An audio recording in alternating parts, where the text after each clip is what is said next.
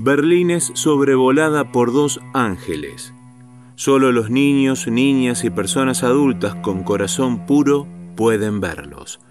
Los ángeles son testigos de acontecimientos que no pueden cambiar.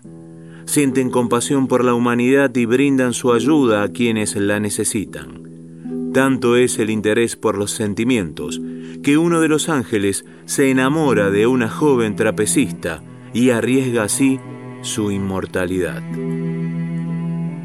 Sinopsis de Las alas del deseo, película dirigida por Wim Wenders en la República Federal Alemana, estrenada en 1987.